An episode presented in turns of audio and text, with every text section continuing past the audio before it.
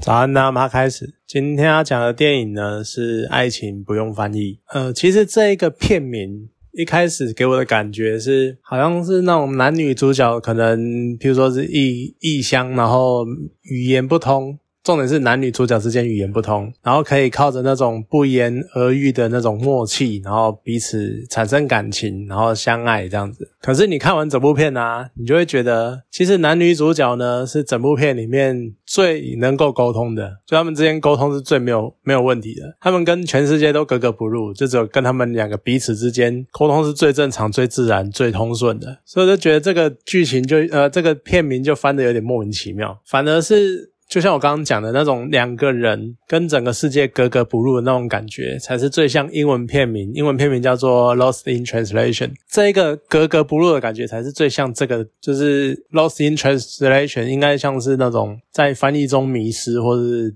之类的吧。就我。我知道刚刚词翻译很烂啊，只是我就觉得爱情不用翻译，感觉有点有点怪。好，那整部片呢，就是在讲两个，这两个其实是美国人，然后他们呢，因为各自的原因来到东京这个地方，然后结果在东京发生了一些事情。那最主要的就是沟通上面有问题，干嘛的？然后两个人就是有点寂寞之类的，所以就变成发生在东京这个地方，然后他们相遇，然后发生了一些故事。啊，我觉得选在东京这个地。方还蛮坏的，因为其实我们大多数人从小的刻板印象就是日本人的英文非常的差，甚至于就算是开放，也不能讲开放，就是近几年来自由行比较盛行了之后，更多人是直接到了当地去直接的感受日本人英文差这件事情，而且他们英文差，就是他们因为那个日文的发音的关系，所以很多的音啊什么就已经会有一种日本独有的腔调跟节奏了，然后又再加上他们。呢，可能因为我觉得可能是民族性的关系吧，或者是因为他们自己语言，然后常可能常常讲话会有一种 K K 的感觉，然后就会更在意这件事情，所以反而导致整个国家的人很多都很怕用跟外来的人用英文交谈。我觉得这就是跟台湾差很多的地方。你一样的状态到台湾来，台湾人就是虽然明知道你是外国人。然后可能会叫你阿多啊，可是你就会觉得说，他们会还是会很尝试跟你讲这些东西，而且会很热心的拼命的去讲一堆想一堆莫名其妙的词，然后用各种台式英文去跟你做沟通。可是日本很多时候偶尔也会遇到这样的人，但是很多时候呢，他们是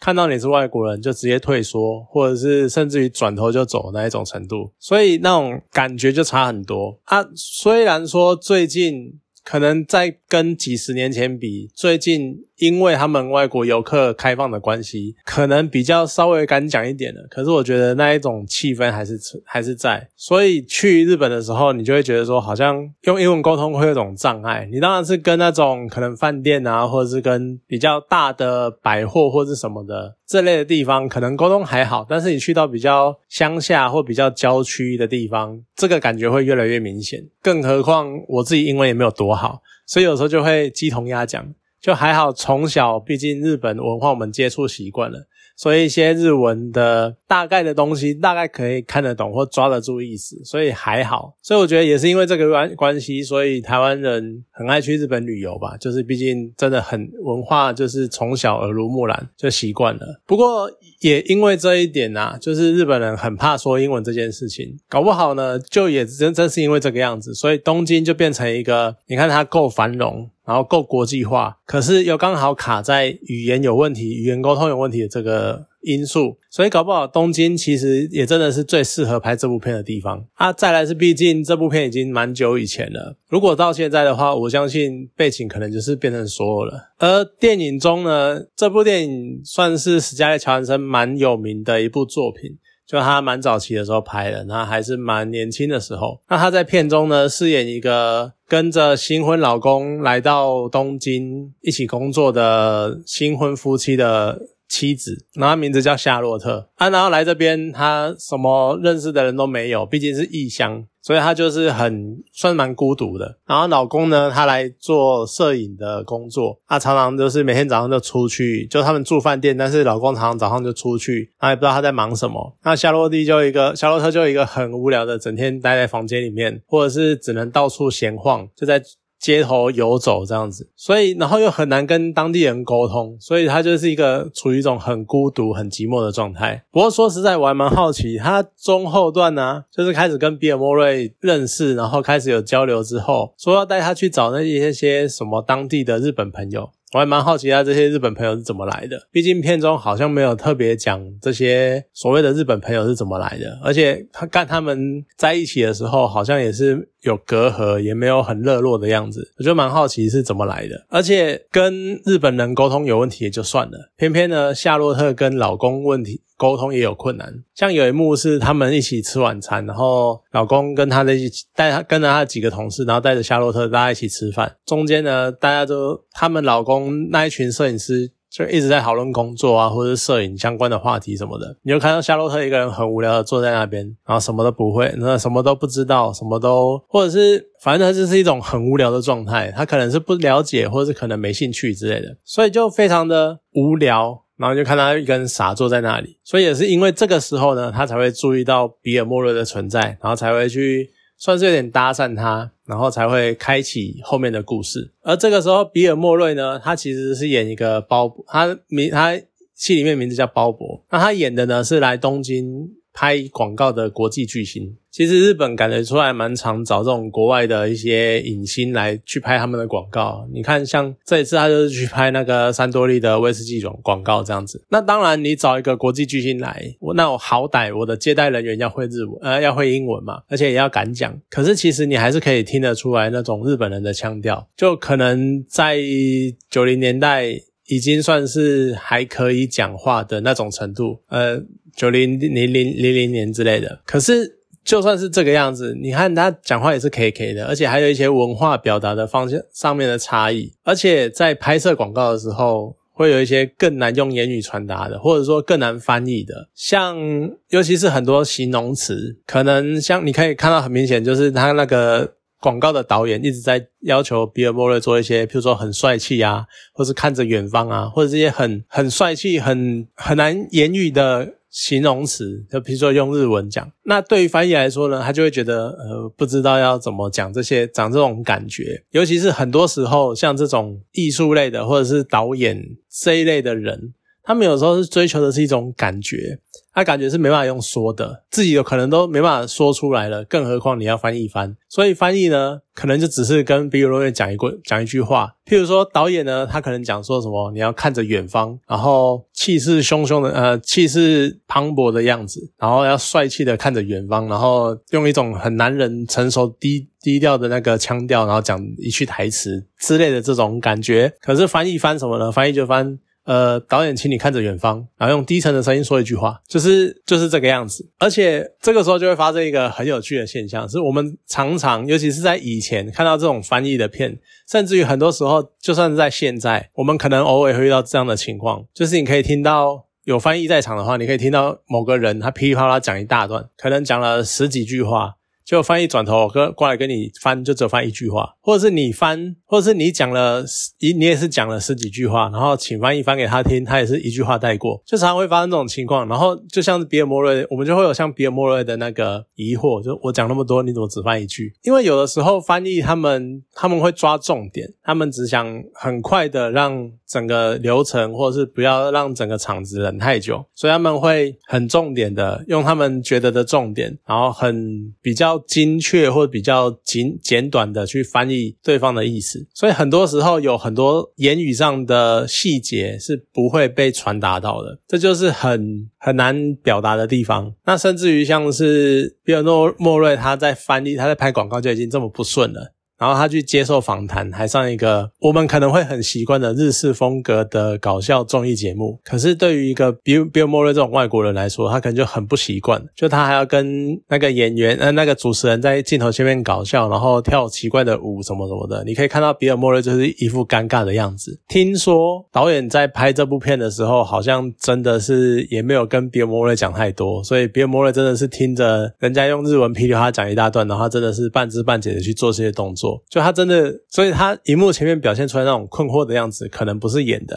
就可能是很真实的状态。我觉得蛮好笑的。这些鸟事就是拍广告已经不顺了，然后还要上一个莫名其妙的综艺节目，就已经很奇怪了。然后他都已经很想走了，可是这个时候呢？美远在美国的他老婆讲还要打电话来乱，有点怪。可是真的是这个样子，因为他老婆还要打来跟他说：“哎，我寄了一袋那个你书房地毯的那个颜色的样本，那你挑个颜色给我，然后看就看哪个颜颜色比较好。我觉得酒红色不错。”就比尔莫瑞那个。牛皮纸袋一打开，然后倒在地上，他傻眼，因为大概有十几块的地毯样本，每一块都是红色系的，它只是深浅不同，或是甚至有的是粉红，有的是暗红，有的是紫红，有的是酒红或什么什么的。而且甚至于酒红也有各种酒红红的程度，所以那个时候瞬间就是 BMO 就傻眼，就啊你要我挑哪一个？然后你讲酒红比较好看，我哪知道你讲的酒红是哪一个？所以老他就直接回他说，呃，我觉得我也觉得酒红色不错，可是其实从头到尾他完全不知道那个颜色到底是是什么，所以你可以看到。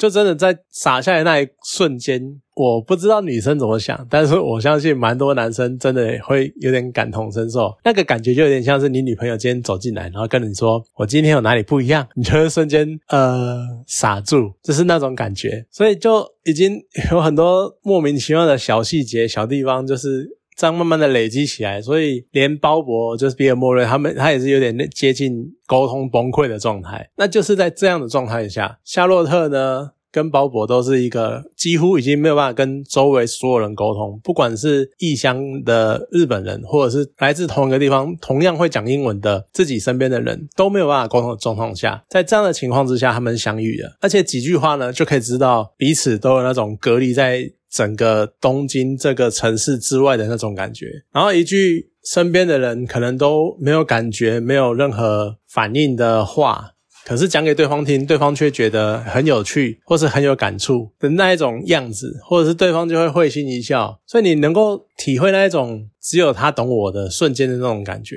然后好像平常对家人或者是对朋友没有办法讲的话，或者譬如说像可能